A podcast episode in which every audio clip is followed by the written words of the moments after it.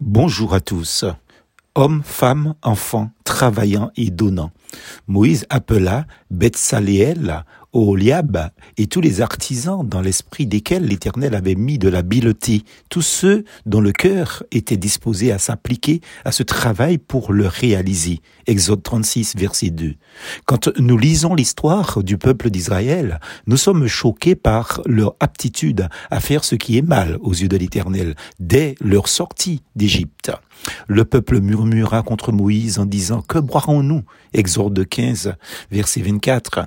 Plus loin, nous voyons, assez rapidement d'ailleurs, sa promptitude à faire du mal à l'homme de Dieu. Ce Moïse qui avait pourtant tout laissé et qui s'était sacrifié pour eux. C'est lui, Moïse, qui empêchera l'Éternel de les exterminer de la surface de la terre. Genèse chapitre 32, verset 9 à 14, lors de l'épisode du veau d'or. Ce même Israël lui reprochant de les avoir délivrés de l'esclavage du pays d'Égypte. Alors le peuple chercha querelle à Moïse. Ils dirent, donne-nous de l'eau à boire. Moïse leur répondit, mais pourquoi me cherchez-vous querelle? Pourquoi tentez-vous l'éternel? Le peuple était là, pressé par la soif et murmurait contre Moïse. Il disait, pourquoi nous as-tu fait monter hors d'Égypte pour me faire mourir de soif avec mes enfants et mes troupeaux? Exode 17, versets 2 et 3. Tout cela paraît fou et démontre l'ingratitude du cœur de l'homme face à ses bienfaiteurs. À peine pensa Moïse que le peuple ne porte atteinte à sa vie.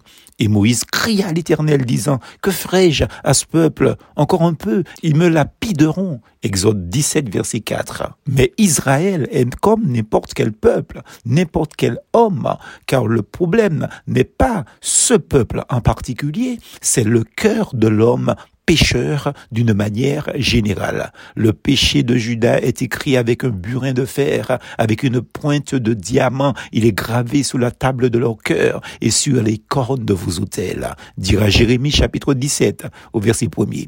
Si nous pouvons trouver des reproches à faire au peuple de Dieu, là où il prend tout le monde à revers, c'est dans la bonne disposition de cœur qu'il manifeste unanimement quand il s'agit de donner un coup de main, de mettre la main à l'ouvrage, de se dévouer pour une tâche en faveur de l'éternel et de son sanctuaire. Aujourd'hui, on dirait en faveur de son église.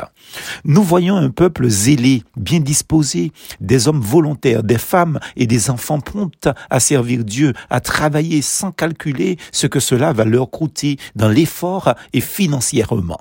C'est une véritable gifle qu'Israël donne à la majorité des églises locales du présent siècle. Je veux dire des églises locales de cette année 2023. Nous mettons souvent l'accent sur leur désobéissance, sur leur révolte, sur leur promptitude à mal faire. Mais là, Israël est bel et bien un modèle sur lequel l'église de Jésus-Christ et toutes les assemblées locales, hommes, femmes et enfants devraient s'aligner. Non seulement ils gracieusement pour Dieu, mais ils donnaient sans compter et avec joie. Ils prirent devant Moïse toutes les offrandes qu'avaient apportées les Israélites pour faire les objets destinés au service du sanctuaire. Chaque matin, on apportait encore à Moïse des offrandes volontaires. Exode 36, verset 3. Chers frères, chères sœurs, chers jeunes, chers enfants, chère Église, face au défi de ton Église locale, chères sœurs, chers jeunes, qu'êtes-vous prêts à faire? Qu'êtes-vous prêts à donner avant de pointer le doigt sur les défauts du peuple d'Israël, avant de le critiquer,